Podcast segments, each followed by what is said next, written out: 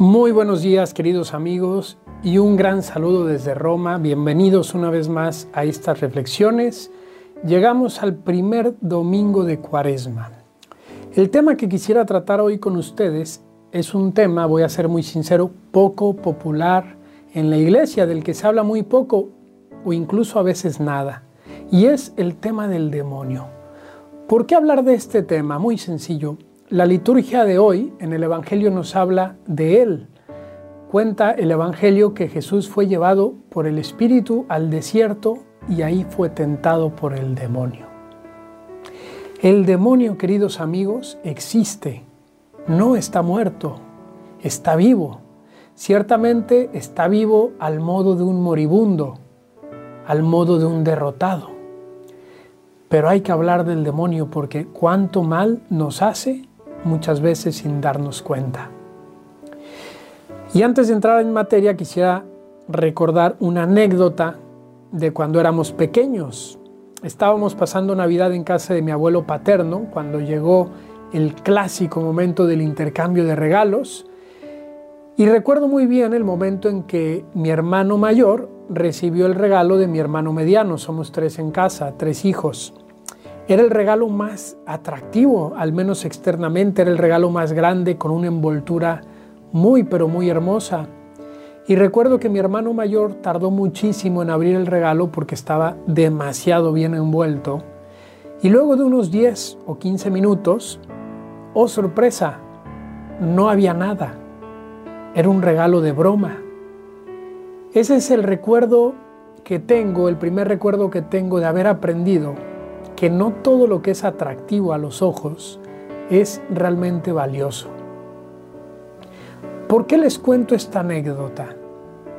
Porque el demonio, queridos amigos, es un gran seductor.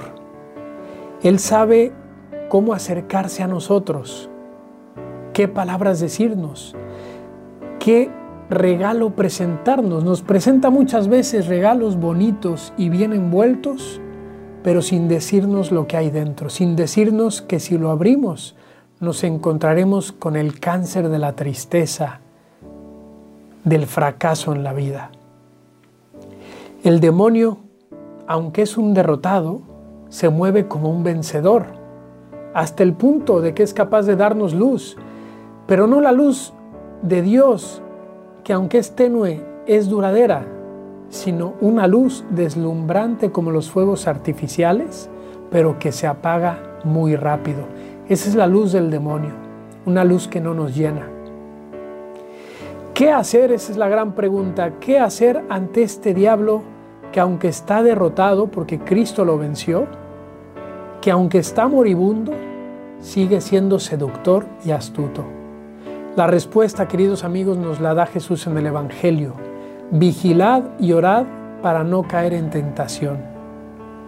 La vigilancia, ¿qué cosa es? Dice algún escritor, no recuerdo bien quién, pero lo leí alguna vez, que el demonio es como un perro rabioso, enojado, que está enjaulado. ¿Qué pasa si nos acercamos a un perro así? Nos muerde. ¿Qué es la vigilancia? Es no acercarnos al demonio, no hacer bromas con Él, no dialogar con la tentación, sino alejarnos, porque sabemos que si nos acercamos nos muerde. Segundo consejo que nos da el Señor, además de esta vigilancia, orad, la oración. La oración ante todo que está en el Padre nuestro y en la que pedimos no caer en tentación, pero la oración que también busca el Señor es esa de que cada día tengamos un momentito que puede ser dos minutos, tres, cinco, diez, lo que cada uno pueda, para dialogar con el Señor como se hace con un amigo, para contarle nuestras alegrías, nuestras tristezas, nuestros miedos. Esa es la oración que también nos da fuerzas en este combate espiritual contra el demonio. Pero hay algún tipo de tentaciones, y con esto termino, hay algún tipo de seducciones es mucho más fuerte.